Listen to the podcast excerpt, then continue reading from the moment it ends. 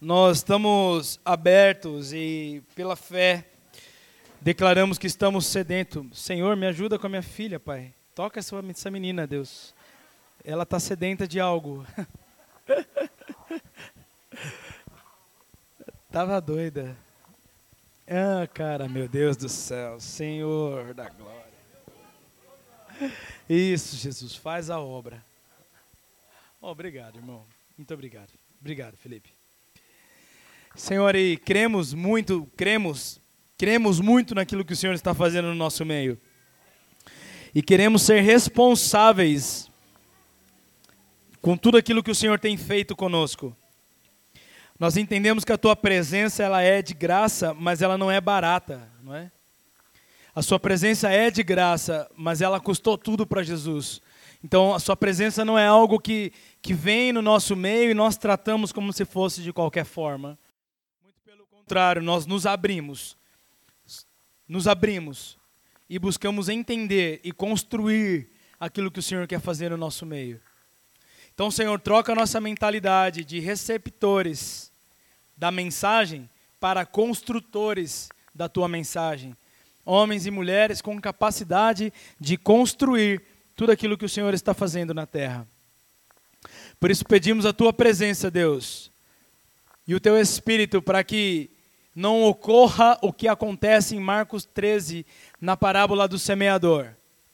Sabe, Deus, e eu tenho certeza que nem todos conseguem compreender, entender, ser frutíferos no mesmo momento, mas creio que todos podem ser frutíferos ao seu momento, Deus.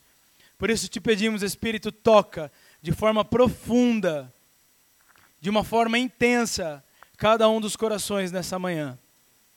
Nós pedimos ao Senhor com temor, com reverência à tua presença, com responsabilidade, Deus, em nome do Senhor Jesus. Amém. Graças a Deus. Irmãos, eu não costumo pregar de forma expositiva, né? ou seja, dando tópicos e de alguma forma estruturando a ministração da palavra. Ah, mas nessa manhã eu vou tentar ser um pouquinho mais pedagógico e estruturar melhor. Por quê? Porque eu vou lançando frases ou palavras ou orações e de repente na minha cabeça elas estão muito, conecta muito conectadas, mas de repente na sua você se sente completamente boiando e viajando, não é? Por que, que falamos em construir? Por que oramos falando sobre responsabilidade? Ora, se tudo é pela graça, Ora, se durante muitos anos alguém pregava e os demais do outro lado ouviam, como agora eu estou convidando vocês a construírem, isso é bíblico, isso não é bíblico, não é? Segunda coisa, então o que é que estamos construindo, não é? Então muitas dúvidas vão surgindo. E de repente, quando você me vê falar em construção, você está associando a prédio, não é? E eu não estou me referindo a prédio em nenhum momento. Então eu vou tentar estruturar um pouquinho mais nós vamos ter nas duas próximas semanas. Hoje quem pregaria era o Marcelo. Vale lembrar, ele precisa concluir o que ele estava falando domingo passado. Então vou falar para você, não perca um só culto, porque um vem preparando a base para o próximo, não é? E eu gosto um pouco de usar, um pouco, gosto de usar, não se aplica 100%, porque não é uma regra, mas quando você está na universidade, se você faz um bom curso universitário, né? E você perdeu uma aula, a próxima já fica um tanto mais difícil, não é? Então é óbvio, aqui não é aulas, não é? Nós estamos compartilhando com vocês. Aulas nós vamos reservar para as escolas bíblicas, que acontecerão nos domingos. Amém? Daqui um tempinho a gente vai falar sobre isso.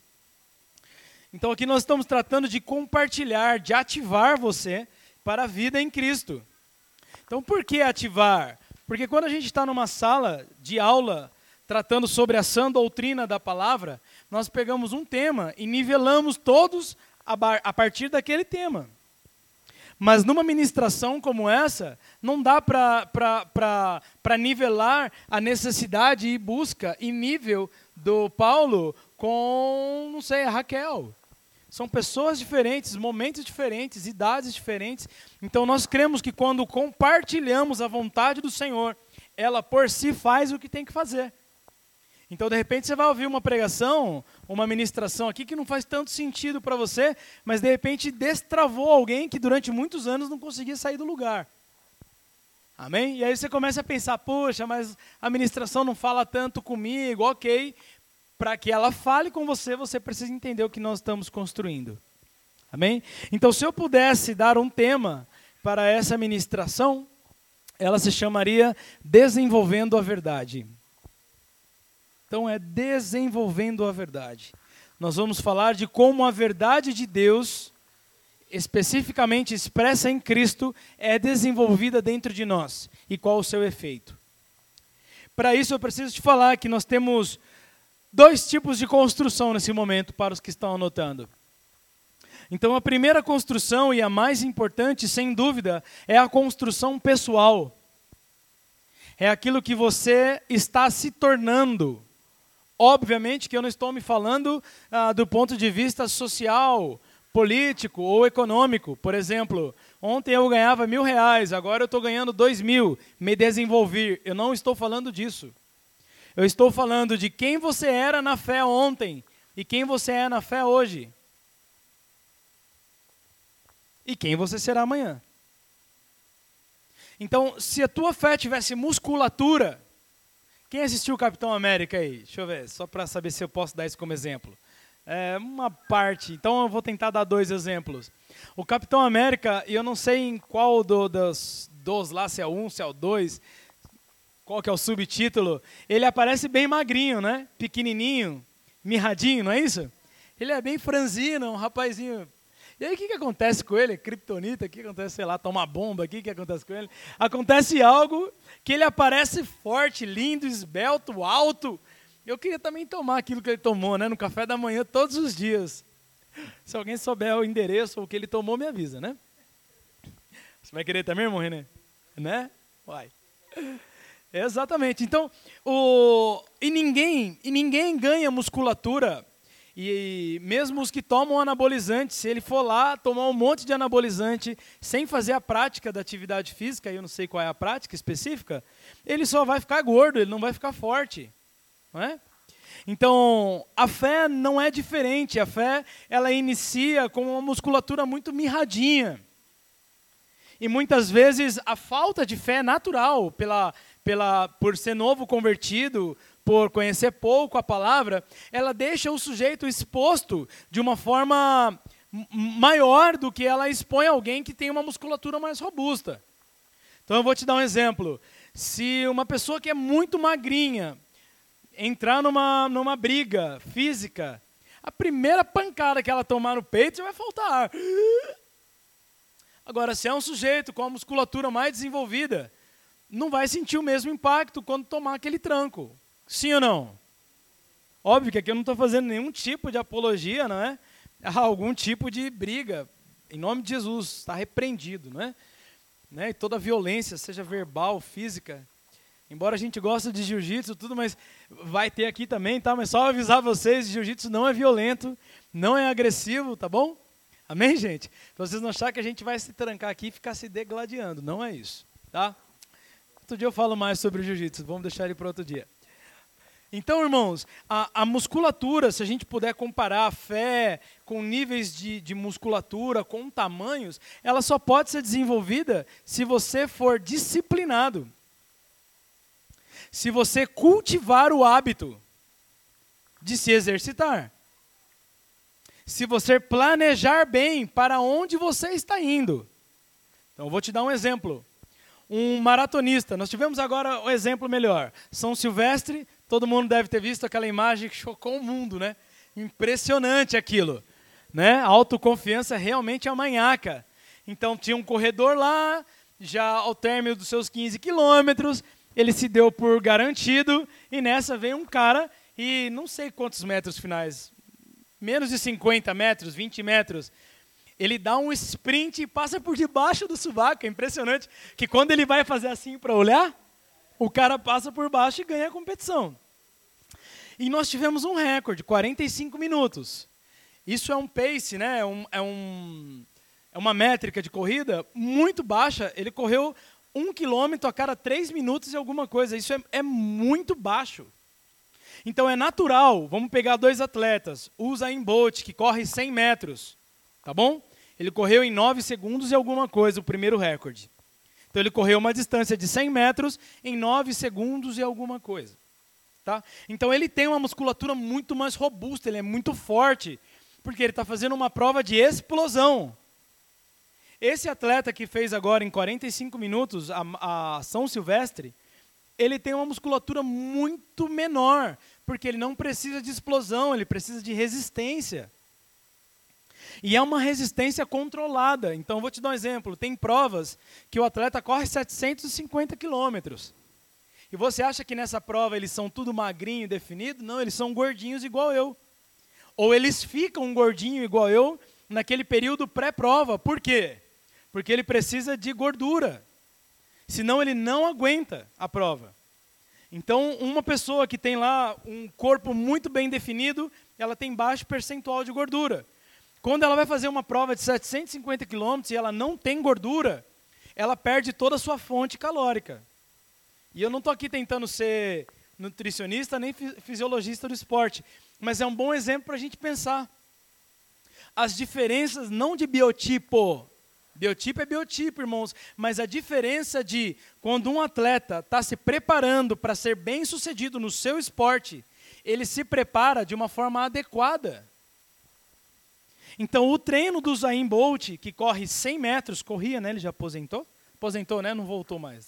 Então, tá bom.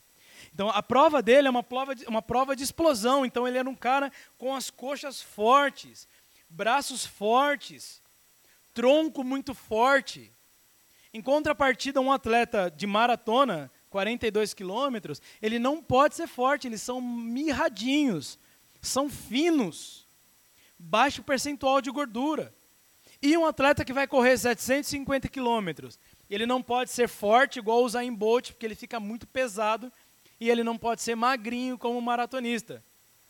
Ele precisa ter uma musculatura mediana e um período pré-prova, ele se alimenta com muito carboidrato, muito arroz, muito feijão, para que ele fique com esses pneuzinhos, para que durante os 750 quilômetros ele tenha essa fonte de gordura como a principal fonte de energia. Entenderam? Então, pensa assim, o Paulo, vem aqui, Paulo, você pode me ajudar? Nitidamente, nós temos diferenças biológicas, fisiológicas, sim ou não? Mas, obviamente, que nós temos coisas em comum, que elas podem estar no campo do temperamento, da personalidade, da cultura. E aí, de fato, nós temos muita coisa em comum. Gostamos do mesmo tipo de comida, gostamos de pedalar, gostamos dois de música, amamos a Jesus, temos características ministeriais parecidas, amém? Obviamente que se eu não te contar isso, você não vai perceber, tá bom? Né? Se você não conviver, você não vai sacar. Agora vem aqui, Paulo, por favor. Você acredita piamente que o Senhor criou ele para o mesmo propósito que criou a mim? Hã? Sim ou não? Quem acredita que sim, levanta a mão. Sim. Para o mesmo propósito que eu. Criou Paulo com o mesmo propósito que eu. Quem acredita, levanta a mão. Amém. E quem acredita que ele não foi criado para o mesmo propósito que a mim, levanta a mão. Teve gente que ficou com dúvida, né? Que não levantou nenhum nem outro. Então, não, isso é mancada, viu, gente? Vamos lá. É, você viu? Eu fiz a pergunta reversa que eu sabia que tem gente que não levanta a mão. Hã? Isso. Por que interpretativa? Não, mas calma lá, você já está no desenvolvimento da coisa. A pergunta não era interpretativa, não, era objetiva. Não vem não, dona Adna, quer me burlar aqui. Não vem me trollar, não. Basta a Lívia querendo me trollar. Vem não. Quantos acreditam que o Paulo, quando o Senhor o predestinou, texto de Romanos, Romanos 8, quando o Senhor o predestinou, Efésios também, tá bom? Efésios 1, 2, 3 e 4 vai falando sobre isso. Quantos acreditam que o Paulo foi criado por Deus, pelo Senhor, nosso grande Deus, poderoso, inteligentíssimo, para o mesmo propósito que eu, Darlan? Levanta suas mãos, por favor. Amém? Tá bom. Agora, quantos acreditam que o Paulo não foi criado para o mesmo propósito que eu, Darlan. Levante as suas mãos, por favor. De novo, não levantou, né? Foi aqui na. Na timidez. Irmãos, os dois grupos estão certos. Fica aqui, Paulo. Os dois grupos estão certos. Porque parcialmente temos o mesmo propósito. Cristo morreu na cruz e delegou que agora aqueles que crescem levem a sua cruz. Porém, irmãos, quando a cruz do Paulo não é a mesma que a minha cruz, e vamos lá, cruz não são os problemas que o Paulo enfrenta, né? Então, de repente, a Adna fala, ah, a minha cruz é aturar o meu marido, Darlan. Não, não é assim.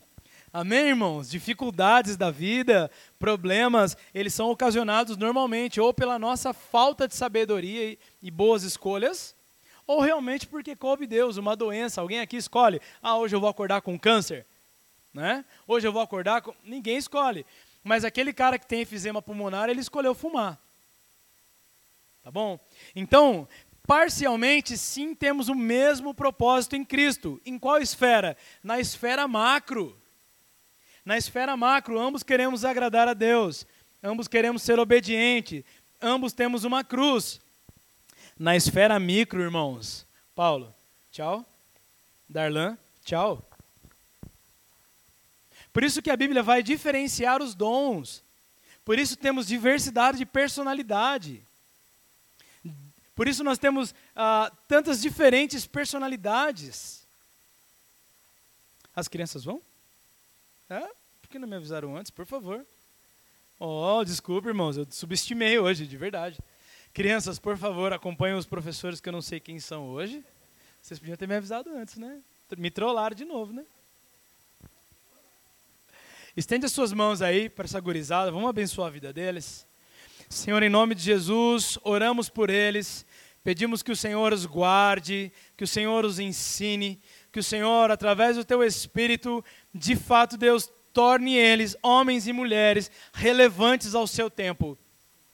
Abençoamos, declaramos a segurança do Senhor, que é tudo aquilo que eu, como pai, e algumas pessoas aqui, como pai e mãe, não podemos proporcionar. Nós pedimos ao Senhor, em nome de Jesus Cristo, proporcione a eles, Deus guarda-os, ensina-os e lança-os para o seu propósito de forma sobrenatural, em fé, em amor, em conhecimento, em nome do Senhor Jesus.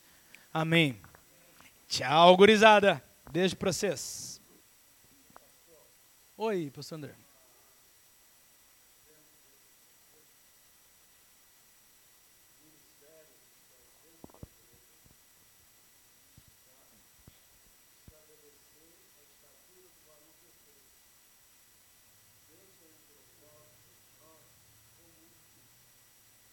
Fiquem à vontade, de forma pertinente, de levantar as mãos e fiquem em paz. Amém? A gente mantém a ordem dentro disso, mas se passar eu aviso. Até lá, fiquem à vontade. Tá bom? É, o que o pastor está falando é muito importante. Lembra que eu falei para vocês de temos objetivos comuns numa esfera macro. Então, na esfera macro, nós temos sim, entre todos nós, objetivos e propósitos completamente semelhantes e o Senhor nos nivela por iguais. O que acontece é que alguns irmãos conseguem desenvolver a sua fé, desenvolver o seu chamado, desenvolver os seus dons ministeriais, ser aprovados em Cristo. E por isso eles avançam assumindo um pouco mais de responsabilidades. E essas responsabilidades nós chamamos de episcopais.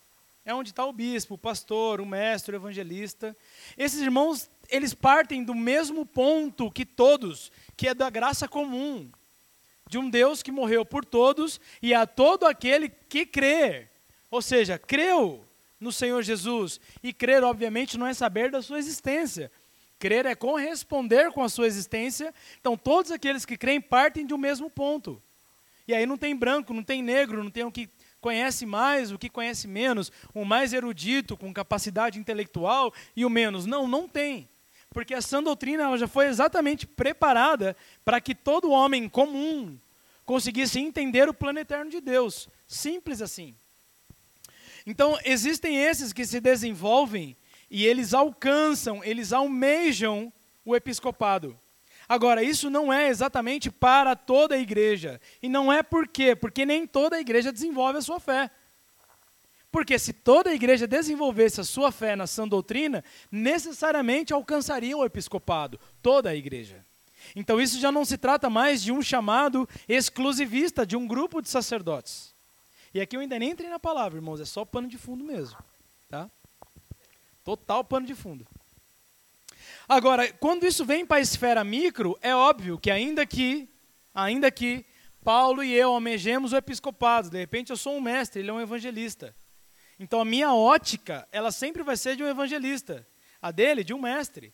E nós temos essas pequenas diferenças nos sinótipos, nos evangelhos, nos quatro evangelhos nós temos pequenas diferenças, mas que se tratam do mesmo fato, porém narrados de uma perspectiva diferente.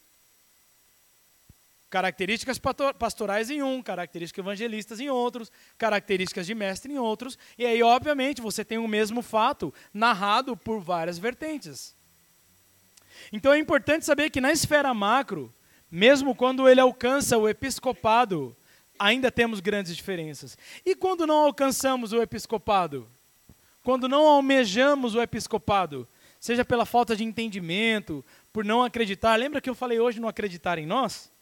Lembra? Comecei falando, e quando eu baseio a minha fé acreditando em mim mesmo? Muitos homens e mulheres olham para si mesmo, para suas características pessoais e se autodeterminam. Eu sou um pastor. Por quê? Ah, porque eu sou calmo, eu apacento as ovelhas. Irmãos, chamado, chamado, ele não se dá por característica. O que acontece é que as suas características naturais, elas fazem bom uso na mão do Senhor. Olha, Deus não é um homem ignorante que te cria com determinadas características e te põe para fazer outras coisas. O Senhor tem um baita trabalho em moldar-nos. Para para pensar, seu Renê, o senhor poderia ter nascido no Japão. Seu Renê japonês, com características de um homem japonês. Mas coube ao Senhor fazer com que o Renê nascesse no Brasil, no seu estado, na sua cidade. E, graças a Deus. É por isso que nasceu bonito. Exatamente. Com os cabelos lisos, como os japoneses, né? Ok. Isso, já quase Alemanha, né? Tá, vamos migrando para lá. Né? Se a senhora imaginar, pode ser, Dona Isabel, não tem problema nenhum, né? A imaginação dá asas.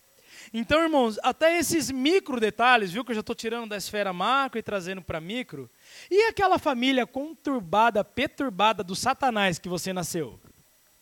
Hã? O Senhor está naquela família perturbada. Tá, irmãos.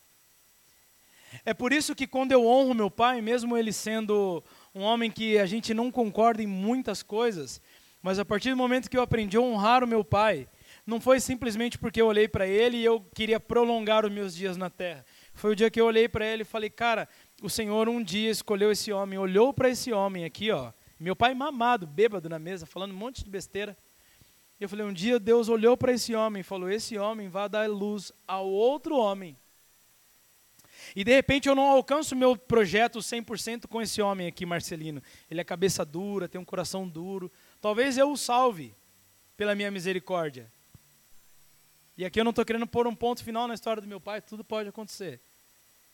Mas existe uma responsabilidade sobre o seu filho de restaurar a, a, a a geração anterior e subir o nível da próxima geração. Então, naturalmente, nós teríamos uma ideia melhor sobre nós mesmos se tivéssemos sido a terceira, quarta, quinta geração de pastores. Eu tenho certeza que eu ia perguntar para você: o que, que você é? O que, que você ia me responder? Eu sou um pastor. Mas isso é fruto de um processo lógico. E desde quando Deus obedece a um processo lógico? Desde quando a lógica explica Deus? Ela até tenta. Em parte ela consegue, junto com a ciência, mas lógica nada mais é uma forma de raciocinar, de estruturar coisas físicas. Seja ela no campo da matemática, da física, etc. Deus não está preso a uma lógica. Então, quando o Senhor olhou lá para o Senhor José Marcelino, pai, que é o meu avô, e de repente falou: Meu plano com esse não funcionou. Ou funcionou para esse tempo. Mas ele vai ter um filho que vai se chamar José Marcelino Filho. E esse filho, chamado José Marcelino Filho, vai ter um outro filho. E esse homem vai se chamar Darlan Mariano. Irmãos, se eu olho então para o meu avô, olho para o meu pai, olho para mim, eu entendo que eu estou numa escala ascendente. Então as minhas filhas precisam entender mais precisam ser melhores, precisam ir mais adiante. E eu sou o responsável por isso. Então, dar destino e propósito não é uma, algo que a gente fala de púlpito, como falar, ah, você deve ir para lá. Não, é pegar na mão e levar. É gastar hora, investir hora fazendo. E aqui eu não estou falando de que ela deve ser melhor. Ah, eu fui um profissional que faturei 200 mil por ano e minha filha precisa faturar 400. Eu não estou falando disso. Isso também é importante. Isso também é papel dos pais. Mas o que eu quero dizer para você é que dentro de um plano de Deus eterno e não lógico, tudo tem uma lógica. Ah! Dentro de um plano eterno de Deus, existe uma sequência. Existe um trabalho de dia após dia, existe uma construção geracional. Então seria muito mais fácil se você virasse para mim hoje, se eu estivesse falando somente com pessoas que são a terceira, quarta geração de pastores, seu bisavô foi, seu avô foi, seu pai foi, naturalmente, irmão, você se inclinaria ao ministério pastoral. Mas como nós não temos uma linhagem real, ou achamos que não temos, né? A gente acha que não tem uma linhagem real. O que, que eu faço com a linhagem de Jesus em mim? O que, que eu faço com o seu sangue em mim? Então a nossa dificuldade de desenvolver a nossa fé, ela parte desse ponto. Nós olhamos para nós mesmos. E quando nós olhamos para nós mesmos, é só decepção, frustração. E nós não conseguimos desenvolver a vida em Cristo Jesus. Por quê? Se você não for a terceira, quarta geração de alguém que entendeu a vontade do Senhor, você não tem recursos naturais para chegar nesse momento e tirar o coelho da cartola.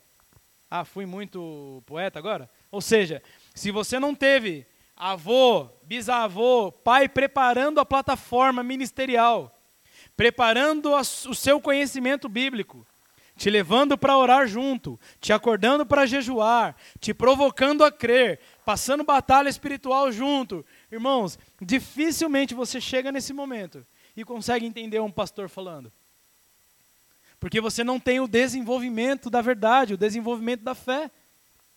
Aí você só tem a mentalidade de alguém que vem a receber de um pastor. Então, por mais que eu fale para você, você precisa construir a tua vida em Cristo Jesus, você nunca vai entender o que é isso, porque você não tem a base desse conhecimento. Estão entendendo onde eu estou querendo chegar? Tá fácil ou eu confundi as coisas para você? Quem está entendendo, por favor, sério, levanta a mão. Se não está, não precisa levantar. Está todo mundo entendendo, é isso? Então agora eu entro na palavra, depois de 40 e 10 minutos. Para entrar na palavra, eu preciso te dizer algo então. Creia. Creia no que Jesus disse para você. Não sei o que, que é, então persista isso. De repente, os seus pais não são aquilo que você acha que eles deveriam ser. Os seus avós não foram. Ok, a única coisa que vai ser é mais difícil para você, assim como é mais difícil para mim.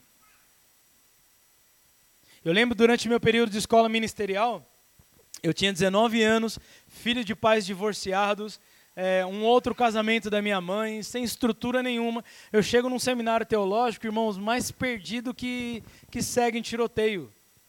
O seminário era lá na Argentina, eu não sabia nem onde ficava a Argentina no mapa. Eu tinha terminado o ensino médio, não sabia nem como. Anal... Eu era basicamente um analfabeto funcional. Nunca tinha lido um livro na vida. Primeiro livro que eu fui ler foi no seminário bíblico, a Bíblia. Nunca tinha aberto um livro. Nunca tinha feito a leitura de uma revista. E aí chego no seminário um monte de filhos de pastores um monte. Discípulo do Marcos Witt. Cara, tinha um monte de caras com um background de, de informação, de vivência. Eles eram ano-luz na minha frente em todos os sentidos. Eram emocionalmente mais equilibrados que eu, eram mais sadios emocionalmente. Tecnicamente, musicalmente, do ponto de vista bíblico, eles, eles absorviam a informação com outras características eu estava absorvendo informação, lutando contra a depressão, tendo que aprender outro idioma, tudo para mim era muito mais difícil, muito mais ralado. Por quê? Porque eles tiveram outras gerações que prepararam o caminho. Então, irmãos, para mim foi muito mais suado, por isso que eu dou tanto valor para aquilo que eu construo em Cristo Jesus. Porque foi muito suado chegar aqui com família, como um profissional, chegar aqui como um pastor, irmãos, não me custou pouco, não, me custou muito. Foram muitas cabeçadas, foram muitas horas ouvindo os homens experientes, foram muitas horas orando, foram muitas horas, foram muitas horas de tudo que você pode imaginar, muitas horas errando, muitas horas aprendendo, muitas horas estudando, muitas horas buscando ao Senhor. Então não existe varinha de condão para o seu desenvolvimento ministerial. Agora, como pastor, eu acredito que eu posso facilitar muito esse caminho e de alguma forma suprir parte daquilo que de repente os seus pais não foram para você. Óbvio, de repente a irmã Isabel falando, mas você está falando da minha avó, da minha, da minha mãe, já está lá na catacumba de Roma. Ok, irmãos, mas está aí toda a vivência e a gente traz para esse momento. Esse momento que você está aqui, a sua mãe não está mais viva, de repente, a sua bisavó também não, obviamente, mas quem te formou, a estrutura que você tem, emocional, intelectual, tem a ver com tudo aquilo que você viveu lá com eles. Tem alguém aqui que foi criado num laboratório? Genoma, projeto Genoma, Dolly. Tem alguma Dolly aqui? Ovelha Dolly? Não tem, certo? Então não existe outro caminho sociocultural. Não tem outro caminho. Tem medo não. e outra, para brasileiro não é muito fácil não, gente. Nossa estrutura familiar é terrível. Alguns europeus um pouco mais tradicionais em relação à família, mesmo que com um monte de desvios e erros de conduta, de matrimônio e tal, conseguem preparar melhor os seus filhos para tudo. Para tudo. Quer um documentário bom para você entender um pouco do que eu falei até aqui? Veja o documentário do Bill Gates, que está disponível lá no Netflix. Dá uma olhadinha, impressionante. O Bill Gates não é quem ele é porque ele é um gênio. Ele é quem ele é por conta da mãe que ele teve. A mãe do cara é extremamente influente. Tinha uma visão de negócios absurda. Ela entendia o mercado, entendia o dinamismo da época que ela vivia. E o que, que ela fez? Criou Bill Gates. Simples assim, só isso criou o Bill. Óbvio que eu não tenho condições de avaliar quem ele é como homem. E nós, desde, desde a perspectiva cristã, tanto quem ele é como homem, quanto aquilo que ele desenvolveu para a humanidade, no caso de softwares, ah, banheiros químicos que não utilizam água, que ajudou a erradicar cólera, diarreia na África, enfim, tem os dedinhos dele lá. Então, para nós não é importante só o que ele faz, mas também quem ele é. Amém? Essas duas coisas estão conectadas.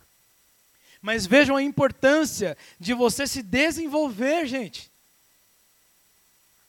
De repente você fala, ah, mas eu já sou avô, então desenvolva para que os teus netos consigam ganhar tempo. Ah, eu só sou tio, tia, então desenvolva. Por você e por eles. E agora eu prometo entrar na palavra, amém? Abre sua Bíblia em João capítulo 1, nós vamos ler lá a partir do versículo 43.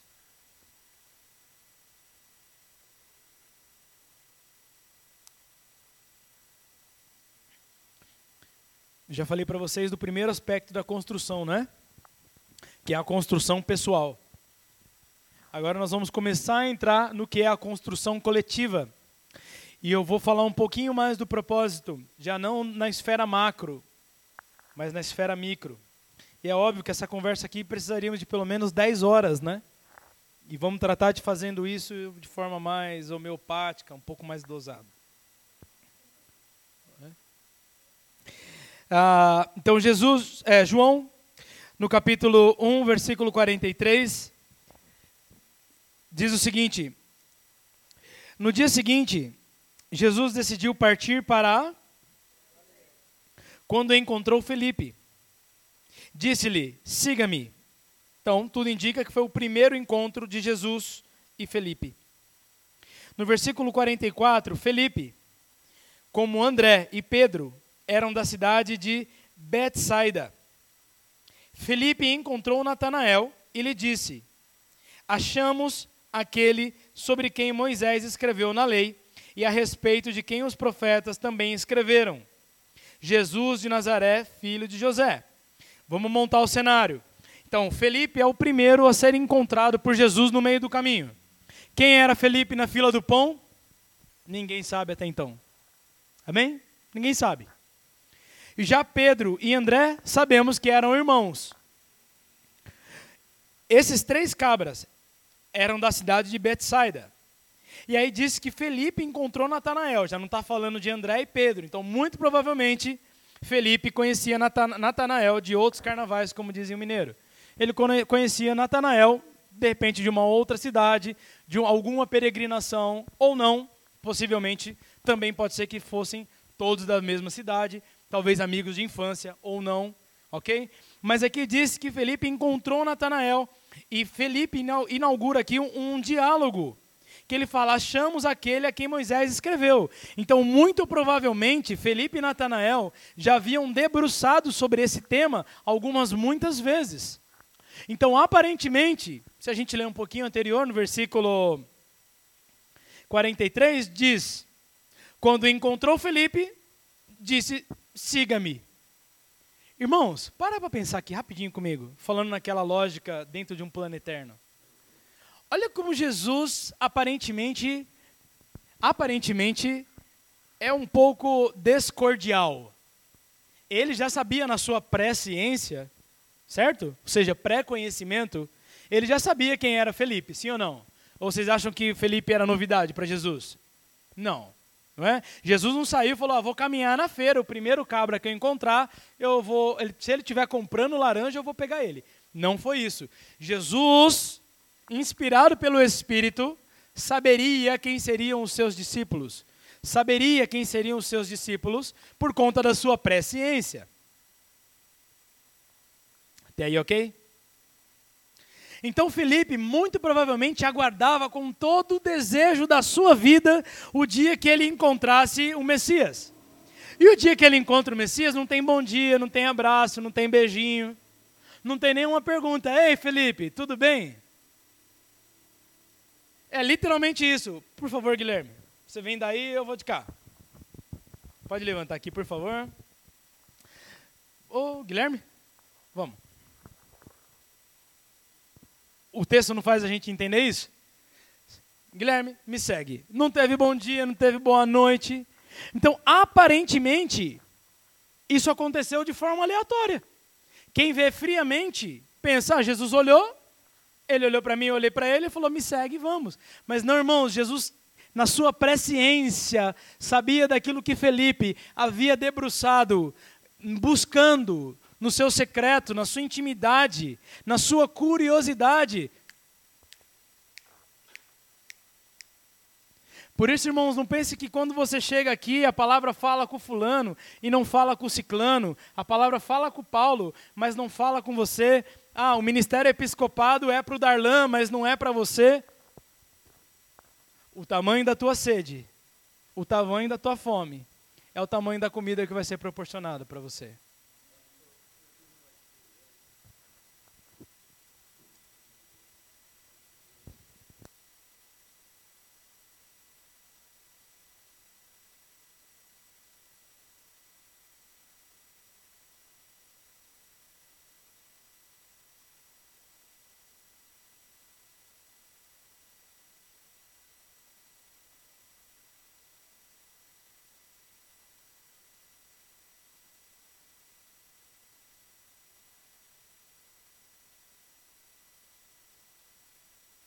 Por conta da queda do homem, certo? Então, como o homem cai e a, a imagem e semelhança de Deus deturpa, fica há um distúrbio, a gente ainda tem resquício. Então, é uma a gente tem características que às vezes dá um, um curto-circuito, funciona, daqui a pouco não funciona. Então tem dias que a gente discerne, tem dia que não discerne, tem dia que a gente ouve, tem dia que não ouve. Por quê? Porque é esse o trabalho ministerial, de conseguir restaurar o plano eterno de Deus que é a imagem e semelhança dele. Então, existem características dentro de todo homem que, danificada, alguns conseguem reparar mais, alguns reparam menos, mas que é óbvio, é a imagem e semelhança de Deus. O amor, a gente só ama por conta da imagem e semelhança de Deus, não é? A gente vê relatos de Jeremias onde mães comiam seus filhos. Se a gente lê historicamente as barbaridades que já ocorreram, a gente só pode saber que o amor só existe não por conta da ética e não por conta do sentimento humano. Por conta do sentimento humano, o homem mata outro.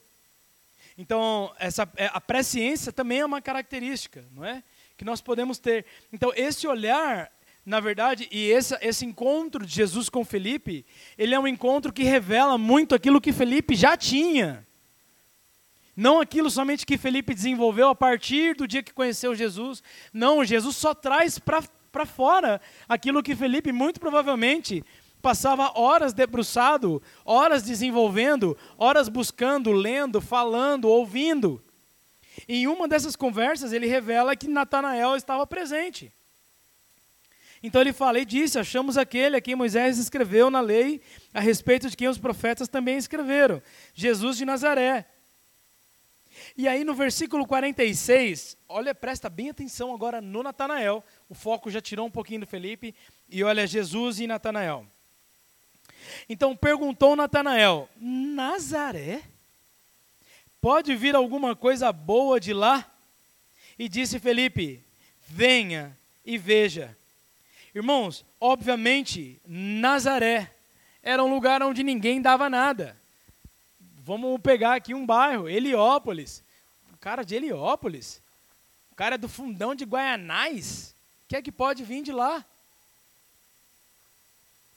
Então, Obviamente, Natanael, como um bom judeu, como um bom judeu, ele esperava o Jesus messiânico de Jerusalém. O rei vai nascer nas periferias de Israel. O rei vai nascer em Jerusalém. O rei vai aparecer num cavalo resplandecente, com uma tropa. Natanael, por mais bom judeu que fosse, tinha esse resquício cultural de um Messias que viria libertar os judeus da mão dos romanos. Obviamente, não é para isso que Jesus veio. Tanto que ao invés de um cavalo, ele entra com um jumento. Ao invés de espadas, não é? Ele entra com ramos em Jerusalém. Ao invés de um exército, ele entra com discípulos e mulheres oposto à expectativa humana. Então, nesse momento, Jesus respeita a ignorância. Olha como é bonito isso. Porque, obviamente, Natanael faz as suas perguntas lógicas, com a lógica humana. Felipe, acho que Felipe olhou e falou: Cara, se eu tentar te explicar, não vai dar, a gente vai gastar saliva. Vem aqui. Vem, vem, vem, vê lá. É isso aí, fica na sua, fica na boa, vai lá, vê depois a gente conversa. Então, irmãos, por isso que o ambiente ministerial como esse, ele é simplesmente vem. Comece a ver o que Deus está fazendo. E quebrar os seus paradigmas culturais sobre você mesmo, sobre Jesus. Se você não vir, se você não ver, como que você vai conseguir desenvolver a verdade? Por maior que seja a tua busca, como era a busca de Natanael, como era a busca de Felipe, isso só foi, só foi de fato completo quando eles tiveram um encontro face a face com o próprio Jesus. Enquanto eles não tiveram um encontro que revelou quem era Jesus, a única coisa que eles tinham era conhecimento. E, de certa forma, curiosidade. Então, desenvolver a fé, ela começa sim com conhecer. Mas ela precisa de um segundo estágio, encontrar-se com Jesus. E esse encontrar, ele é diário. Esse encontrar, ele é progressivo. Ele tem um ponto de partida, mas ele é progressivo. Quer um exemplo que eu vou te falar porque ele é progressivo? O mesmo Felipe que está aqui batizou um etíope. Vocês lembram disso lá em Atos dos Apóstolos? Sim ou não? Felipe batizou um etíope. Fala para mim o nome desse etíope. Fala para mim a idade desse etíope. Fala para mim o que esse etíope estava fazendo ali. Isso dá para saber. Diz que ele veio cultuar em Jerusalém, né? Agora eu viajei também. Dava para saber. E para onde foi esse etíope? Hã? Provavelmente para a Etiópia. E não sabemos mais nada dele. E sabemos que ele veio a Jerusalém. Pronto. Mais nada. Mais nada. Óbvio, depois os rastafares e tudo mais pegam essa história e aí deturpam e tem maconha no meio, tem tudo no meio. Até Bob Marley entra aí, tem piolho, tem tudo no meio. Mas, a, a. Mas nós sabemos que a Etiópia foi alcançada por ele historicamente, tá bom? Muito provavelmente por ele. Só para lembrar e não ficar teologicamente vazio, durante o período do templo, etíopes vinham adorar a Deus no templo de Salomão. Então a Etiópia já tinha afinidade com o Iavé, com Jeová. Já sabiam quem eram, mas não conheciam a Jesus. Aparentemente, esse etíope batizado é o primeiro a retornar com a revelação de Cristo, do Messias. E para por aí a teologia. Vamos continuar a lógica aqui que a gente estava. Então, irmãos, a vida a gente sabe que ela vai desenvolvendo. Então não se trata daquele encontro que você teve há 10 anos atrás, não se trata do que você experimentou domingo passado, não se trata daquilo que você viveu há 10 anos atrás, irmão, se trata daquilo que você vive diariamente. Se trata do teu encontro diário com Jesus. Quando esse encontro é somado com a busca pela verdade, começa a acontecer o desenvolvimento da verdade. Muitos irmãos, muitos irmãos, principalmente irmãos pentecostais, desenvolvem a sua fé a partir da sua própria experiência com Deus. Sim ou não? Através da oração em línguas, das suas idas ao monte. E daí também, irmãos, a gente conhece um monte de heresia que se vem. Por quê? Porque ele está fundamentando a sua fé na sua própria experiência. Está fundamentando a sua fé sem conhecimento. E os irmãos reformados? Sim, também, porque fundamentam a sua fé numa história, luterana ou não, e não numa realidade vivida diariamente. Então, como achar aqui um ponto saudável para nós? Sim, é sermos fundamentados na palavra, termos a nossa fé desenvolvida. Mas qual é o dia que isso acontece? O dia que nós somamos o que conhecemos com aquilo que encontramos em Cristo Jesus. Se você não somar aquilo que você conhece da palavra do Senhor com aquilo que você encontra diariamente em Cristo Jesus, tenha certeza que a sua fé não vai ser desenvolvida. A tua visão sobre a verdade será deturpada. Por isso é normal escutarmos irmãos teólogos, que são eruditos, acadêmicos, falando da verdade, expondo a verdade como se a verdade fosse um troféu. Ou como se a verdade fosse um monumento estático, assim como está aquela cruz. Alguém está vendo aquela cruz se mexer? Se você está vendo, você tem labirintite. Porque ela não está mexendo. Ela não está mexendo. E a verdade não é estático. A verdade está em movimento, ainda que ela não mude. Então eu vou te dar um exemplo. Se aquela cruz fosse um barco de madeira e não uma cruz de madeira, ela poderia estar num, num movimento nas águas. Ainda que estivesse amarrado num cais, tendo água, algo movimenta. Ficou bom o exemplo ou confundi? Mesmo esse barco amarrado, algo ele mexeria por conta da, da maré. Vamos lá. Esse barco não necessariamente mudaria ao decorrer dos anos. Ou seja, no ano 100 era um barco de madeira. O mesmo barco no ano 2000 virou um barco de metal? Seria um outro barco. Agora, um barco do ano 100 de madeira né, Gigi? Precisaria de reforma, de lixa, ele precisaria de verniz, de. que mais, Gigi? Ajuda? Polistém, por causa de cupim, sol. A madeira seria a mesma. Porém, a sua aplicação dependeria da sua reforma. Ficou bom o exemplo? Então a verdade ela é imutável, ela nunca mudou, ela nunca vai mudar. Mas ela não é estática, ela não está parada. ela está em movimento.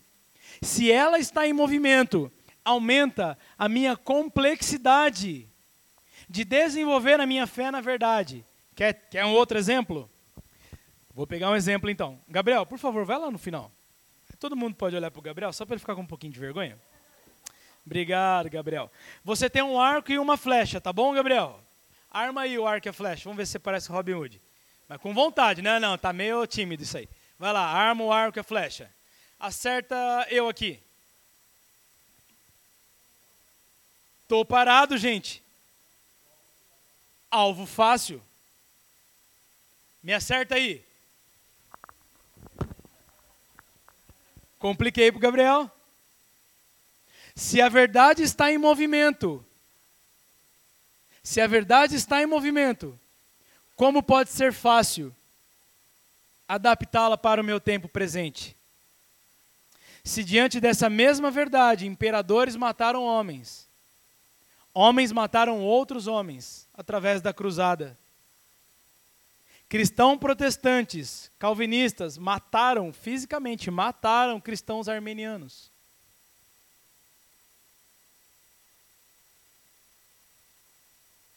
Então, irmãos, desenvolver a verdade não é uma tarefa fácil, Klebe. Venho para a igreja, estou desenvolvendo a verdade? Não, irmãos. Não. Nós temos afinidade por assuntos. Uns gostam de barco, outro gosta de bicicleta, outro. E você pode muito bem entrar numa bicicletaria e passar muitas horas falando sobre bicicleta. E no dia que você sai para pedalar, não consegue pedalar 10 quilômetros. É a pura verdade ou não é? Amo bicicleta, sou apaixonado pela bicicleta, comprei a melhor bicicleta do mundo, tá bom exemplo? Posso seguir com esse exemplo? Gastei 10 mil, é uma bicicleta de carbono, ela tem protetor solar, que só de encostar nela eu já fico protegido do raio ultravioleta. Tem step de bicicleta, é verdade. Ela já tem balão de oxigênio que eu conecto em mim mesmo e pedalo com uma fluência. Irmãos, se eu não saio para pedalar, como é que eu desenvolvo a minha vida ciclística? Não desenvolve. Então você pode amar Jesus, amar o ambiente congregacional, estar exposto a esse ambiente e não ter resistência para cinco quilômetros de oração, de resistência do diabo, de aplicação da verdade. E aí eu te pergunto, então qual é o sentido de nós sermos igreja? Não seria melhor a gente ficar em casa assistindo Globo Rural? Se na hora que eu preciso do recurso, eu ponho a mão e não tenho recurso espiritual, intelectual, porque passa pelo conhecimento, sim. Ah, preciso ser erudito? Claro que não. Precisa ser acadêmico? É claro que não. Jesus não chamou ninguém. No chamado macro, venha a mim todos vós que sois eruditos e acadêmicos e recebereis de mim descanso. Todos vós que estáis cansados e fadigados, e receberão descanso. Então, o evangelho dessa graça comum, que é para o Paulo e que é para mim, que é a mesma graça que me faz pastor e pode fazer você um mestre, um evangelista, um apóstolo, é a mesma graça. E por que eu vivo do episcopado? Porque eu escolhi. Porque o Senhor me chamou e eu aceitei e eu luto por isso. Dias eu erro, dias eu acerto, dias eu caio, dias eu levanto, mas é uma escolha. Onde eu estou unindo o conhecimento, que são das horas investidas em estudo, em busca, com aquilo que eu experimento em oração diariamente, com aquilo que eu experimento aceitando as condições da vida. Quando eu não tenho dinheiro, ao invés de eu ficar lá questionando o Senhor, é simples, corro para a palavra. Analiso a mim mesmo, estando tudo, em, tudo bem, acalmou, beleza, ah, está passando um tempo na saúde difícil, está passando uma tribulação com a família. Irmãos, tem coisas que eu sim posso ter o controle, tem coisas que não. E aquilo que não, eu confio no caráter dele. Ou busco confiar no caráter dele. Vamos tentar unir peças? Por que, que eu falei para você da importância de se você não é a décima geração pastoral, a décima geração de apóstolo, se você não teve pais e mães e tios e avós instruídos na palavra, na sã doutrina simples, para você vai ser um pouco mais difícil. Por isso, esse papel da igreja, para você se desenvolver e se equiparar com aquele que teve todos os benefícios. Então, quando a gente troca a mentalidade de consumidor, de vir à igreja consumir, e adota uma mentalidade de venho construir quem? Primeiramente a mim. Ah, por ser narcisista, ah, como eu sou lindo, forte, alto, belo e magro, não é? É óbvio que eu não sou. Eu sou gordinho, eu sou baixinho. Belo até que mais ou menos. Diga-se de passagem. Então, irmãos, não é por esse, esse espírito narcisista que eu olho para mim, venho buscar mim, eu me encho, não. Mas é que, cara, quem já viajou de avião aqui, levanta a mão. Quando a pessoa começa lá, eu tô bom dos exemplos hoje, hein, galera? Os, exemplos, os exemprão aqui tá comendo solto, ó. Oh, beleza. Ó, vamos lá. Quando você está lá no avião e vem aquele moço, aquela moça bem bonita, né? É do aeromoço ou aeromoço também, aqueles homens lindos, fortes, altos, exuberantes. E eles vêm e faz lá, cai a mascarinha, o que, que ele fala? Que primeiro você precisa pôr em você e depois em quem? Quem precisa. Porque se você não tiver oxigenado, como você vai ajudar o outro?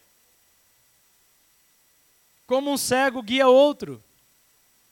Então é muito mais desse ponto de vista do que do ponto de vista narcisista. O que importa sou eu, é para mim, Deus amou a mim, olha a perfeição da sua glória, se concentra em mim e. Irmãos, não é disso que a gente está falando.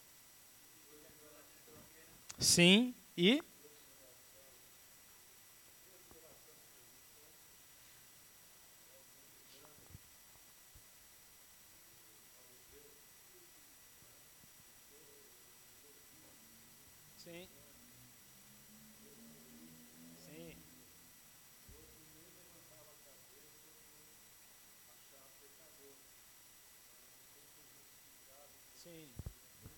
É verdade, pastor André.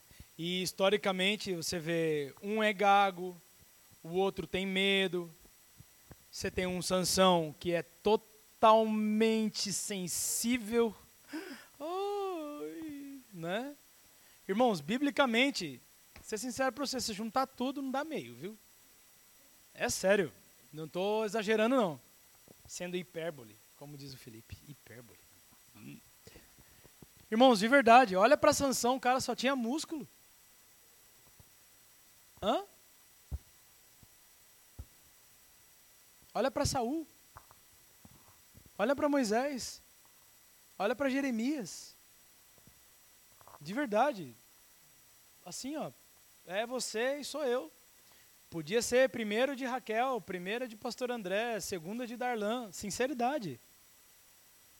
A gente tem uma mania de achar que eles são astros da Bíblia, né? Ah, os astros bíblicos, a galeria dos homens bíblicos. É óbvio, Hebreus, o autor de Hebreus vai ressaltar as características daquilo que eles desenvolveram. Então, quando ele fala Abraão é um homem de fé, óbvio, ele está falando de toda a sua trajetória. Ele não está falando só do ponto de partida, está falando de toda a sua trajetória. Então, o que nós precisamos entender é que o segundo aspecto da construção é a construção coletiva, como igreja. Como que a gente constrói uma igreja forte com um pastor? Com um ministro que ministra adoração? Com uma professora da escola dominical, da escola infantil? Como nós fazemos isso? Se alguém trabalha em fábrica aqui, tem como você fabricar um produto de cada um? Ah, eu tenho uma Kimberly aqui, fabrica fraldas. Liga aquele maquinário todo, não sei quantos funcionários, façam um pacote de fralda, hein? Por favor, depois que vender esse pacote de fralda, a gente faz o segundo. É assim que funciona? Não, existe uma escala de produção. Então, quando você olha o trabalho ministerial de Paulo, é desenvolver a igreja. Sim, pessoalmente, para que todos alcancem a maturidade, a estatura do varão perfeito. O que, que isso quer dizer? ser restaurado na sua imagem e semelhança, já que Cristo nada mais é que a imagem e semelhança de Deus. a imagem perfeita de Deus. Fui claro nessa? Mas e como igreja, até que Cristo volte, para que haja a manifestação completa dele? O que, que acontece até lá conosco? A gente fica aqui parado esperando Maranata? É isso? Fomos igreja, eclésia, chamados para fora para ficar dentro? Somos chamados para continuar acreditando que existe um clero. Ah, o pastor Darlan é do clero. Vocês são plebe. É isso? Cristo nivelou todos pelo mesmo ponto de partida. E eu só estou aqui porque coube a Deus encontrar a mim, como ele encontrou a Felipe, como ele encontrou Natanael, por conta de um background, por conta de um, de um histórico de busca, de graça, de rendimento na presença do Senhor. Chega um momento que Deus vai e busca como um recurso. Mas esse recurso não só pode ser você amanhã, deve ser, e não amanhã, deve ser hoje. Por quê? Porque eu tenho certeza que aquilo que você foi chamado na esfera micro, e a gente vai falar mais outro dia, eu não fui. De repente você é chamado para ser um influenciador digital e falar de Jesus através de mídias digitais. De repente você é um mecânico e foi chamado por Deus para falar de Jesus através da mecânica, da carpinteria, da construção civil, da área da educação, da tecnologia, eu não sei. Como eu disse para vocês, Deus é onisciente, certo? Ele está e onipresente também. Então ele está em todo tempo, todo lugar ao mesmo tempo. Talvez Adão antes da queda também fosse, talvez. Estou literalmente aqui. Ele era imagem e semelhança, então talvez, tá bom? Talvez. Ele poderia ter a habilidade de estar em muitos lugares. Ah, pastor Darlan, que heresia. Irmãos, o mesmo Felipe aqui não foi transladado? Ele não batizou o etíope em um lugar e acordou em outro? Despertou em outro? Então, irmão, se tratando da supremacia de Deus, eu não duvido de nada, mas eu fico com aquilo que está estabelecido na Bíblia para hoje. Amém? Então, há uma hipótese de que a imagem e semelhança de Deus no homem era integral. Então, o homem não era Deus, mas ele tinha as suas principais características. Essas características foram quebradas por conta do pecado. Então você acha que eu, pastor Darlan, consigo ser onipresente? Consigo ser influente na política, na educação, na construção civil, no ramo imobiliário, na tecnologia? Vocês acham realmente que eu consigo? Então Jesus não quer fazer nada nessas outras áreas? É isso? É claro que não. É claro que não. Então, se você não desenvolve a sua fé, se você não se desenvolve na verdade, primeiramente você vai perder o bonde. Porque se Natanael ou Felipe tivesse, imagina Felipe, quando Jesus disse para ele: "Vem, me segue". E se Jesus, e se Felipe tivesse perguntado: "Para onde?" Para onde vais, mestre? Irmão, talvez Jesus tinha falado, Felipe, fica, obrigado. Não foi assim com o jovem rico? Quando o bonde passou e cavalo selado, não passa duas vezes, não é, gente? Todo mundo conhece o exemplo aí? Rian, cavalo selado é cavalo, né? Não sei pela idade. Quando ele já vem seladinho, com a sela pronta, é só montar. Monta no cavalo e vai embora. Porque cavalo selado não vai passar duas vezes. Quando você está andando na rua aí, você até vê cavalo, mas cavalo seladinho, alimentadinho, bem treinado. Quando ele passa, bichão, pula nele e vai. Então, se Felipe muito provavelmente tivesse olhado para Jesus e dito: Mas para onde vamos, mestre? Eu tenho quase que uma certeza pessoal, pessoal, a Bíblia não diz isso, o texto está aí para você checar, que Jesus tinha deixado ele no vácuo. Tinha deixado ele falando sozinho, Felipão, opa, brigadão aí, bro, fica, fui. Não serve. Não, fé e dúvida são antagônicas, são opostas, né? Sim. Sim. Não, titubeou, lascou. Em Cristo, você sabe que às vezes eu tenho muito medo disso. Porque eu começo a viver uma fase muito, muito incrível em Deus, daqui a pouco eu sinto que isso está dando uma minguada, sabe? Começa, sabe? Consegue entender um exemplo? Por exemplo, você vem numa sequência de orações muito específicas, de períodos muito bons, daqui a pouco você se embaralhou com o trabalho ou com a vida doméstica e sente que você tem que recuperar um pouquinho. Todo mundo sabe o que eu estou falando? Aí nessas horas me bate um desesperinho, falo, cara, perdi a boa. Será que eu estava quase e ele Será que ele me habilitaria a viver num outro tempo? Será que ele me habilitaria a viver em outros dons e eu andei para trás? Então eu tenho tentado ser sensível a isso, sabe? Entendendo que com Jesus é, é tudo no micro, é tudo em detalhes, não tem nada. Jesus não é grosseiro, sabe?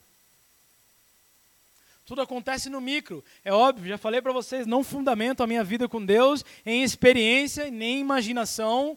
E óbvio, a vida é vida, não é? Tem dias que dá para orar, tem dia que não dá, e enfim, é isso. Agora, porém, entretanto, a gente faz aquilo que a gente ama. Então, todos os dias eu tenho tempo para dormir. Não só porque eu preciso, mas porque eu gosto. Então, será que todos os dias eu não tenho tempo para orar? Todos os dias eu uso o smartphone, o celular, todos os dias. Poxa, será que todos os dias eu não posso ler a Bíblia? Agora, ler porque, ah, eu tenho que ler a Bíblia, porre, claro, não tem desenvolvimento nenhum nisso. Agora, e quando eu leio porque eu estou vindo num plano de sequência? Estou vindo numa construção. Consegue entender o que eu quero dizer? Colocou o fundamento, esperou secar, primeira fiada de bloco, subiu todos os blocos, vem com acabamento, construiu aquela casa, você entende que fechou, fechou o ciclo.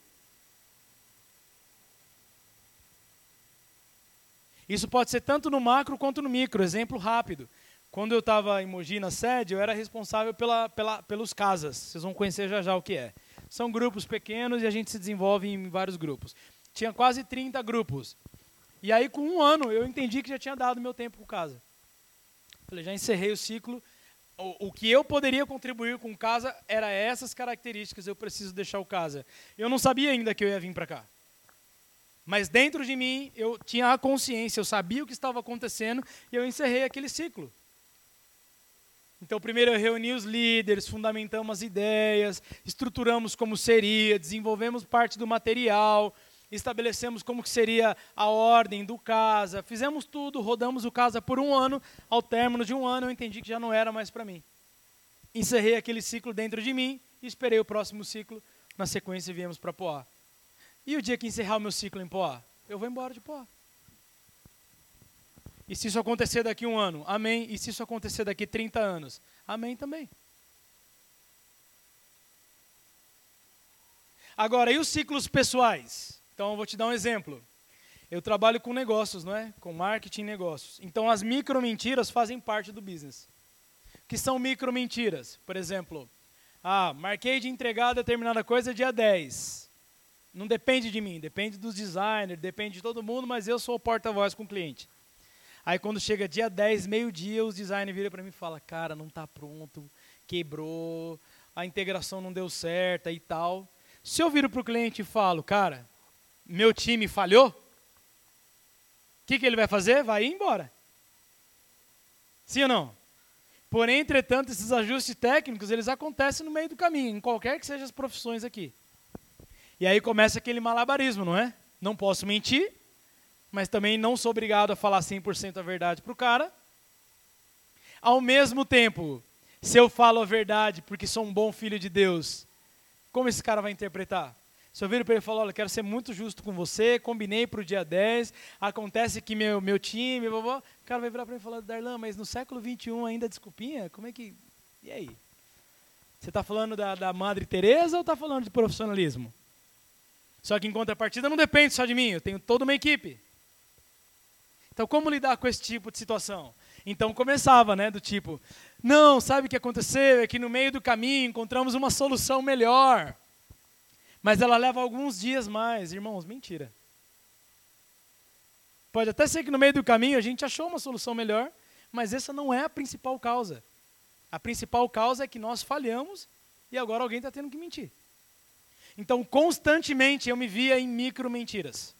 Eu não estava falando para ele, olha, ou para minha mulher, onde você está? Estou na igreja e de repente estava no bar Ou estava, não, não era, não são essas mentiras. São essas micro mentiras que passam, sabe? E chegou um determinado momento que aquilo me incomodou tanto, me constrangeu tanto. E eu já era pastor, irmãos. Não pensem vocês que, que isso faz muito tempo, não. E de lá para cá travei uma luta, assim, verdade é verdade, não quer dar desculpa, se antecipa, corre, busca métodos de administração, faz o que for preciso, mande embora, mas não minta. Agora, pensa que foi fácil virar essa chave?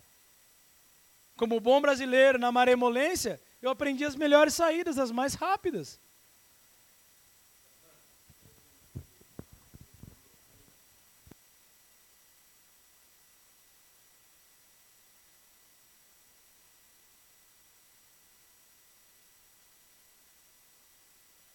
Eu falei da mentira, mas de repente você trabalha lá, não sei, trabalha no escritório. Trabalha no escritório, qualquer. Só que você chega, bom dia, focou no seu trabalho, acabou o seu trabalho, boa noite foi embora. Cara, você nunca estendeu a mão preocupado se o cara que está do lado está cumprindo bem os prazos, está com dificuldade, está conseguindo. Consegue entender? Então, não é uma mentira, mas como cristão, como filho de Deus, a gente tem um cuidado de não ser invasivo, mas naturalmente sempre vai haver a preocupação com o próximo. Então, no caso de uma micro mentira, são essas que você tem um argumento de, olha, eu não estou mentindo, mas também não estou falando a verdade. Sabe essas coisas que você normalmente se enquadra ali e que você sabe que é uma posição desconfortável? Você sai dali, tá bom, eu vou orar, tá tranquilo, você não está mal diante de Deus, mas você sabe que não é o melhor caminho, não é um caminho sobrenatural, não é um caminho espiritual, não é um caminho da prática de princípios. Irmãos, e travar uma, uma guerra contra isso foi drástico, porque eu tive que mudar todo o vocabulário, eu tive que pensar muito mais para falar. Quando você é treinado num produto, argumento comercial, eu fui comercial há muitos anos, você é treinado, é beabá, você vai chegar ali, tem um argumento, ah, medicamento que eu trabalhei muitos anos. Isso pode para criança abaixo de dois anos? Não, isso não pode. Por quê? Porque não tem um estudo científico, estudo clínico e tal, não pode. Acima dos dois anos pode. Então, eu sabendo, se eu falo que sim pode para criança de dois anos, eu estou mentindo. Então, isso eu já tinha conseguido corrigir há muitos anos. Agora, essa questão do, por exemplo, vendia um produto que era muito mais caro que o outro. Então, se eu falasse para o médico, doutor, esse aqui é muito mais caro que o outro, pronto, ele não ia prescrever. Então, preço era um assunto que eu nunca podia deixar cair, que levou para esse ponto eu ia perder. Sim ou não? Então, isso é estratégia. Eu não estava mentindo. Então, eu sempre conduzia intencionalmente dentro de um argumento comercial, dentro de uma conversa comercial. Eu fui ali para vender. Ele me recebeu porque queria me ouvir. Eu não estava empurrando nada goela abaixo do médico, por exemplo. Então, dentro disso, eu sempre levava por um caminho onde eu não deixava ele chegar no ponto da, do preço, porque se ele me perguntasse, lascou. Entendeu? E no máximo, olha aqui de novo as micro mentiras, como elas são. Doutor, o preço é variável. Depende da localidade e da região. Ou seja, não falei que é mais caro, não respondi 100%, mas dei uma resposta que eu considerei pertinente. Isso é a famosa retórica. O que acontece é que existem áreas e pontos da nossa vida, eu usei a, a mentira, né, as micro mentiras, mas eh, todos nós sabemos onde o nosso calo aperta. Às vezes é a preguiça, é a falta de vontade, é o mau humor em excesso. Eu não sei aonde é. E o único antídoto para desenvolver isso é realmente Bíblia e encontro com Jesus. E concluindo, irmãos, é óbvio que a gente vai falar muito sobre isso. Quer concluir, pastor? Colossenses 3 faz afirmação. Paulo escrevendo a igreja em Colossos, ele fala: façam todas as coisas como se estivesse fazendo ao Senhor. Ou seja, é cuidar dos filhos, é cuidar da esposa, é cuidar da sua bicicleta, é cuidar do seu carro, é o trabalho, o desenvolvimento do trabalho, é das finanças. Obviamente são muitas áreas, então é muito trabalhoso. Mas a gente precisa ter em mente de que nós precisamos fazer todas as coisas como se nós estivéssemos fazendo para o Senhor. Aí, nesse momento, é o momento que você consegue reduzir todas as coisas a princípios bíblicos.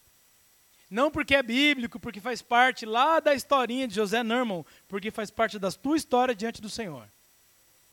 Faz parte daquilo que você está desenvolvendo. E como o pastor André trouxe, realmente, se tratando de mentira, quem está no comércio, quem trabalha por projeto, vai ter esse nível de desafio. E se você é cristão e é servidor público? Você vai ser um batedor de carimbo igual os outros? Onde fica isso? Ali. Onde fica aquilo? Ali. Aí depois você encontra essa mesma pessoa na igreja e fala, ah, e aí, batedor de carimbo? Tudo bem aí, ô batedor de carimbo, que não responde nada para ninguém? Tá todo felizinho agora, dando Pai do Senhor aí, né? Lá na repartição pública, com essa cara de João sem dono, e aqui todo felizinho. Então, irmãos, a, a nossa vida é, é conseguir equiparar tudo aquilo que vivemos, reduzir tudo aquilo que vivemos a quem somos em Cristo Jesus. E isso precisa ser forjado. Finalizando com esse texto não é, que nós estamos lendo, versículo 48, se você quiser só prestar atenção, diz: Perguntou Natanael, desculpa, versículo 47. Ao ver Natanael se aproximando, disse Jesus: Aí está um verdadeiro israelita em quem não há falsidade. Preste atenção que Jesus não falou, aí está um verdadeiro israelita em que há verdade. Ele disse em quem não há falsidade. Jesus não afirmou que havia verdade em Natanael. Então, muitas vezes nós somos livres de uma certa falsidade. Por quê? Porque não bebemos, não fumamos, não vamos para bar, não mentimos, a grosso modo. Então, nós nos sentimos muito bem e confortáveis no ambiente de culto. Confortáveis, inclusive, para ficar calado. Ou seja, eu venho cultuar a Deus, mas eu chego aqui, eu tranco a cara, sento e ancorei e acabou. Porque a gente se justifica acreditando que não há falsidade. A ausência da falsidade não, não necessariamente é a existência da verdade.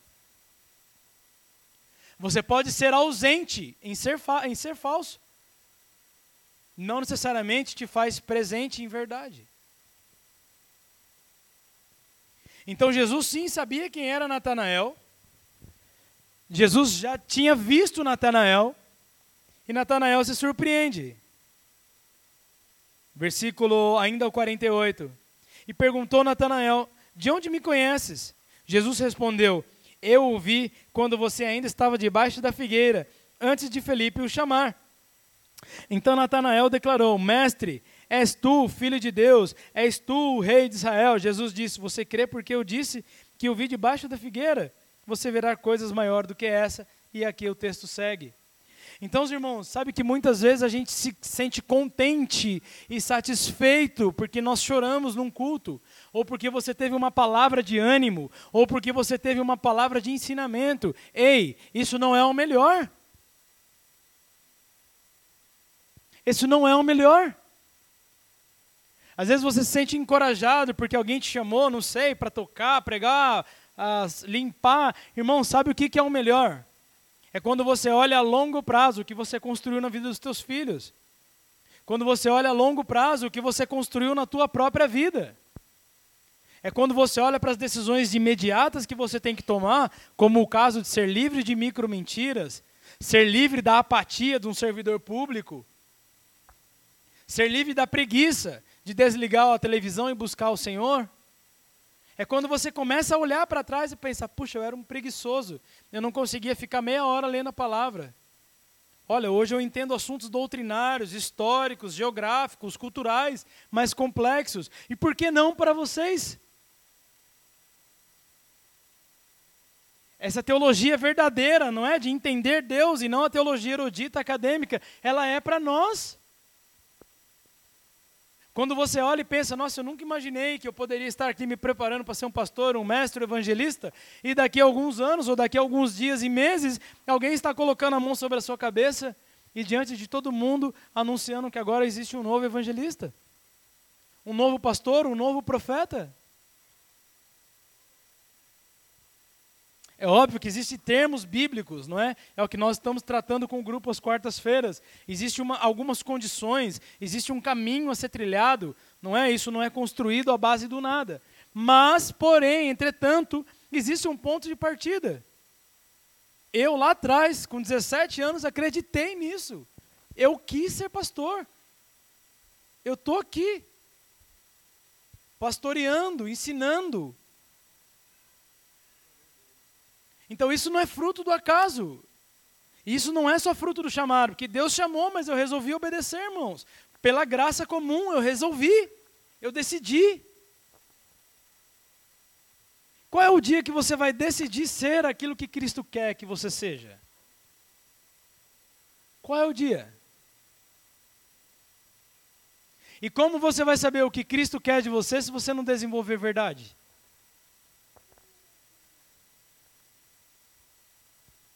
Então, irmãos, Natanael literalmente achou que ele tinha chegado no ápice da vida dele com Deus quando Jesus revelou algo a ele. Jesus fala: Natanael, para, para, para de ser infantil. Para, para de ser infantil. Porque eu estou te falando isso, você está crendo por tão pouco. Você não tem ideia do que eu estou para fazer. Na sua vida, na humanidade. Então eu gostaria literalmente, obviamente, isso daqui não é uma palavra para um dia, a gente não vai conseguir desenvolver isso, esse raciocínio, essa cultura em um domingo. Nós precisaremos de muitos. Mas eu precisava muito te dar esse start esse acender essa lampadinha na sua cabeça, acender essa lampadinha no seu coração, para que você saiba que aqui em Poá, aqui na igreja em Poá, toda vez que você cruza aquela porta, você não está vindo receber nada, você está vindo desenvolver.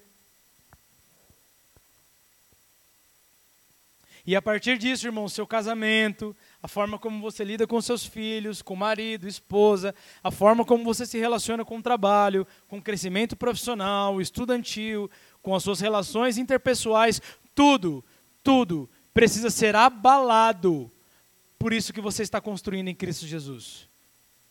E se você não construir a sua vida em Cristo Jesus, você nunca vai conseguir desafiar as mentiras desse século. Assim como mentira é normal para um vendedor, para um comerciante, e ele só pode desafiar isso por conta da verdade, se você não se desenvolver na verdade, você não vai conseguir confrontar as coisas que impedem você de ter uma vida extraordinária aqui na terra. De ser um bom marido, uma boa mulher, de viver em plenitude, em família, em amigos, em trabalho. Consegue entender?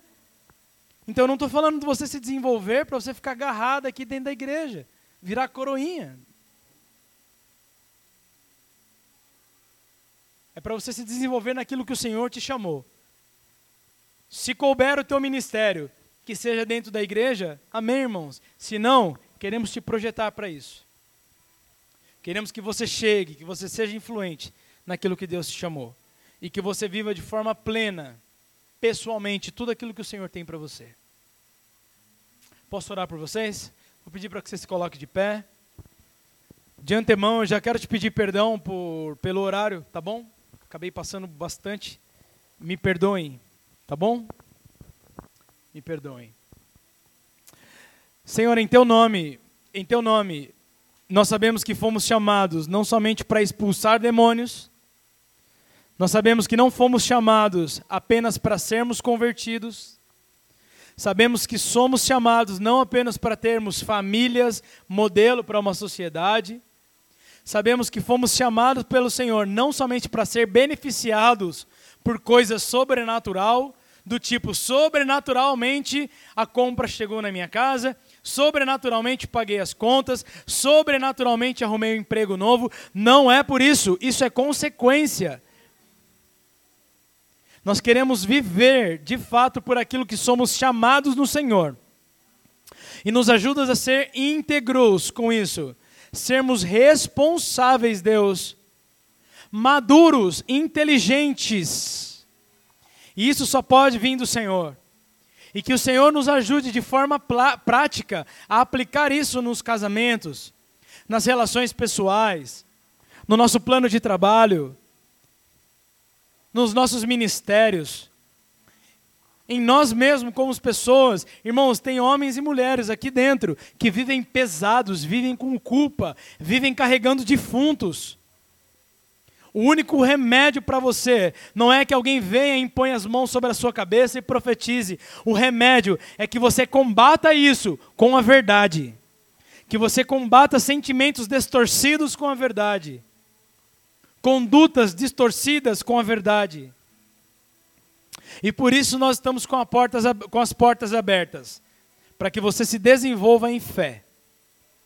Senhor, essa é a nossa oração, e nós te pedimos que o Senhor respalde o entendimento bíblico que estamos buscando ter alinhados com o Senhor. Para que nessa última perna, nessa última jornada, até que o Senhor venha nos buscar, o Senhor não encontre uma igreja totalmente retardada, desconsciente, inconsciente, mas encontre uma igreja viva, santa, funcional, operando nos dons, operando em maturidade.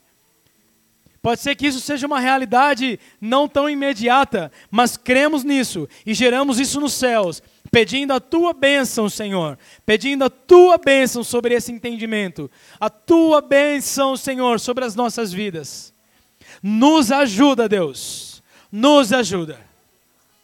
Nos ajuda, Senhor. Eu preciso da tua ajuda, Senhor. Eu preciso do Senhor. Sem o Senhor, mesmo abrindo a Bíblia todos os dias, sendo livre da falsidade, ainda assim eu posso não viver a verdade do Senhor. Mesmo reconhecendo que o Senhor é a verdade, eu posso não viver as tuas verdades na minha vida e eu não quero isso, Senhor. Por isso eu te peço ajuda, Pai. Me ajuda, Senhor. Ajuda a tua igreja, Deus, Ajuda a tua igreja nesse lugar a estar engajada com aquilo que estamos construindo neste lugar. Em nome do Senhor Jesus. Amém? Irmãos, se você trouxe o teu dízimo e a tua oferta, ali tem um envelopinho, você pode ir com, com o seu dízimo e a sua oferta até a beira da mesinha ali. Tem envelopinhos. Deposite ali a sua oferta e o seu dízimo. Nós vamos orar pelas suas finanças. Amém? Colocou ali, amor? Vem cá.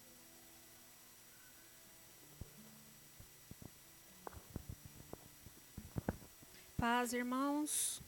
É, eu queria compartilhar com vocês, na verdade,